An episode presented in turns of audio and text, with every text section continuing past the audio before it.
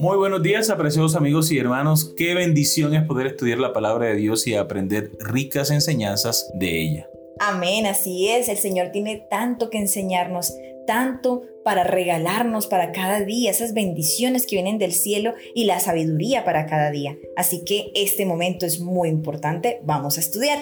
Con ustedes Stephanie Franco y Eric Colón. Bienvenidos.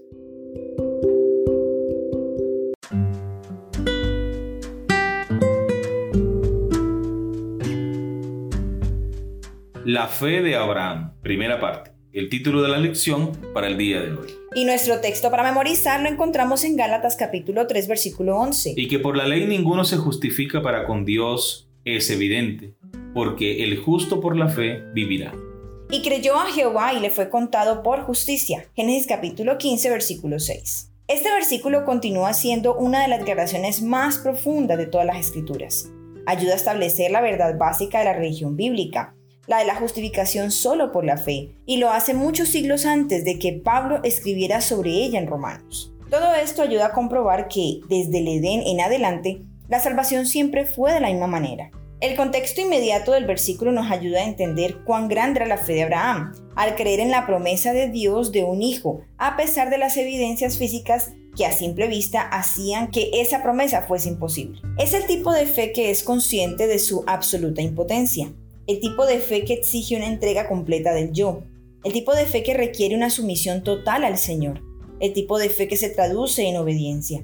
Esta fue la fe de Abraham y le fue contada por justicia. Amén. Esa es la fe que obra. Es la fe que se pone en las manos de Dios y espera recibir lo imposible. Amén. ¿Por qué la Biblia dice que le fue contado por justicia? Abraham era justo en el sentido de la justicia de Dios. ¿Qué hizo poco después de que Dios lo declarara justo? Que nos ayuda a entender por qué se le atribuyó esta justicia a pesar de lo que él era en realidad. Bueno, amor de Abraham sabemos que fue un hombre que le creyó a Dios, un hombre que a pesar de no saber para dónde iba, simplemente dejó todo y se fue hacia donde Dios le mostró. Él actuó por fe, él siguió a Dios por fe, esperó una descendencia por fe también a pesar de que tuvo su equivocación, y es allí donde queremos hacer un pequeño énfasis. Abraham no era un hombre perfecto.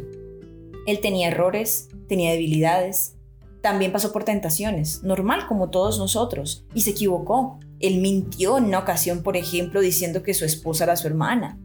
Aprovechando su cercanía de parientes, dijo esto como una media verdad, pero era una mentira. Una gran mentira, sí. Exactamente. También él tuvo otros errores, aceptó el hecho de tener una concubina para tener hijos con ella. Él pudo como padre de familia, como la cabeza del hogar, decir, no, Sara, no voy a hacer eso. Aunque era una costumbre de la época, él pudo haber dicho, no, yo estoy esperando la promesa del Señor. Exactamente, haber confiado en la promesa de Dios. Entonces, como notamos, Abraham tuvo errores, no solo estos, tuvo muchos más, pero el Señor aún así lo llamó justo, lo llamó su amigo, ¿verdad? Claro que sí. Aquí en Abraham vemos el proceso de la consagración, de la completa dependencia de Dios. Y es que no es fácil abandonarse por completo en Dios, porque nosotros estamos acostumbrados a las evidencias, a lo que podemos ver, a lo que podemos comprobar, a lo que podemos tocar. Y Abraham hizo algo que nadie estaría dispuesto a hacer, entregar toda su vida a Dios, abandonarse por completo a Él, sacar a su familia de la comodidad de una ciudad que le proveía todo, para ir al desierto y habitar en carpas y habitar en una tierra hostil, porque habían enemigos por parte y parte atravesando el desierto.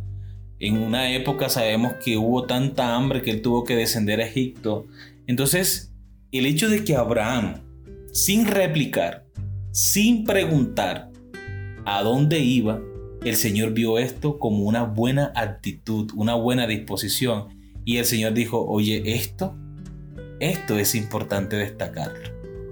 Por eso dice la Biblia, y esa obediencia de Abraham y esa fe que tuvo en Dios le fue contada por justicia. Por justicia. No una justicia perfecta, no una justicia tal vez santificada, pero sí reconocida por Dios tan reconocida por Dios que hoy estamos estudiando acerca de eso. Amén, qué bendición. Aunque la vida de Abraham fuera una vida de fe y obediencia, no fue una vida de fe perfecta y obediencia perfecta. A veces mostró debilidad en ambas esferas. ¿Te suena conocido? Todo esto nos lleva al aspecto esencial y es que la justicia que nos salva es una justicia que se nos acredita, una justicia que se nos imputa, para usar un término teológico elegante. Esto significa que somos declarados justos a la vista de Dios a pesar de nuestras faltas. Significa que el Dios del cielo nos considera justos aunque no lo seamos. Esto es lo que hizo con Abraham. Y esto es lo que hará con todos los que se acerquen a Él con la fe de Abraham. Romanos capítulo 4 versículo 16. Vamos a leer Romanos capítulo 4 versículo 1 al 7. Analiza el contexto en el que Pablo utiliza Génesis 15:6. Reflexiona con oración sobre esos versículos y escribe con tus palabras lo que crees que te están diciendo. Romanos capítulo 4 versículos 1 al 7. ¿Qué pues diremos que halló Abraham nuestro Padre según la carne? Porque si Abraham fue justificado por las obras, tiene de qué gloriarse, pero no para con Dios. Porque, ¿qué dice la escritura? Creyó Abraham a Dios y le fue contado por justicia. Pero al que obra no se le cuenta el salario como gracia, sino como deuda. Mas al que no obra, si no cree en aquel que justifica al impío, su fe le es contada por justicia. Como también David habla de la bienaventuranza del hombre a quien Dios atribuye justicia sin obras, diciendo, Bienaventurados aquellos cuyas iniquidades son perdonadas y cuyos pecados son cubiertos. Muy bien, en el caso de Abraham estamos ante una fe que obra.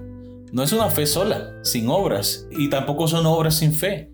En Abraham tenemos los dos elementos importantes que el cristiano debe tener para depender de Dios. Una fe que obra en obediencia, en cumplimiento de la voluntad de Dios. Y es por eso que Abraham es considerado también el padre de la fe, porque una de las pruebas más grandes que Dios le puso tuvo que afrontarla solamente con la confianza que tenía en su Dios, su Salvador. Amén. Muy bien, queridos amigos y hermanos, hemos llegado al final de la lección para el día de hoy. Esperamos que haya sido de gran bendición para ti como lo ha sido para nosotros. Y recuerda nuestra cita para el día de mañana con una nueva lección. Que Dios te bendiga.